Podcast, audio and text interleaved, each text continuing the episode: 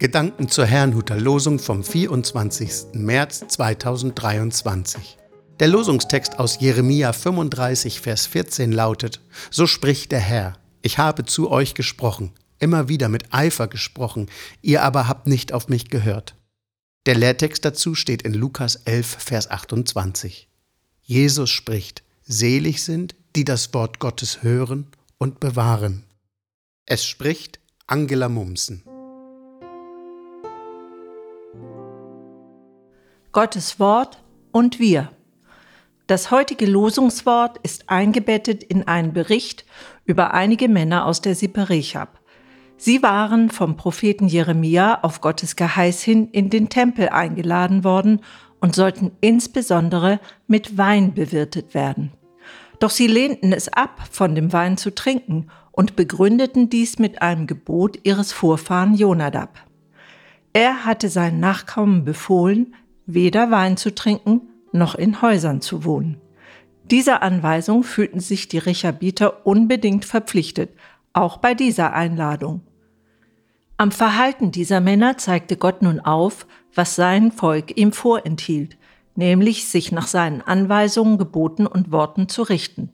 So sagte er zu ihnen, ja, die Kinder Jonadabs, des Sohnes Rechabs, haben ihres Vaters Gebot gehalten, das er ihnen geboten hat, aber dies Volk gehorcht mir nicht.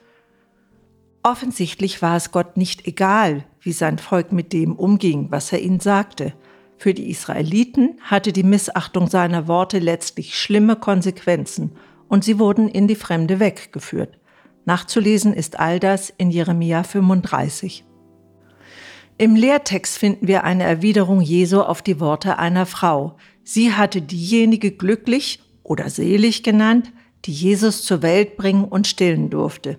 Jesu Antwort darauf ist schlicht, selig sind, die das Wort Gottes hören und bewahren. Darin steckt eine ungeheure Weite, die von seinen Zuhörern in ihrem Ausmaß noch gar nicht ganz erfasst werden konnte. Er, das fleischgewordene Wort Gottes, zeigte auf, dass weder die Volkszugehörigkeit noch eine besondere Beziehung entscheidend waren. Jeder und jede, die ihn hörten und das ernst nahmen, was er war und sagte, indem sie sich in ihrem Leben danach richteten, hatten Zugang zu seinem Reich.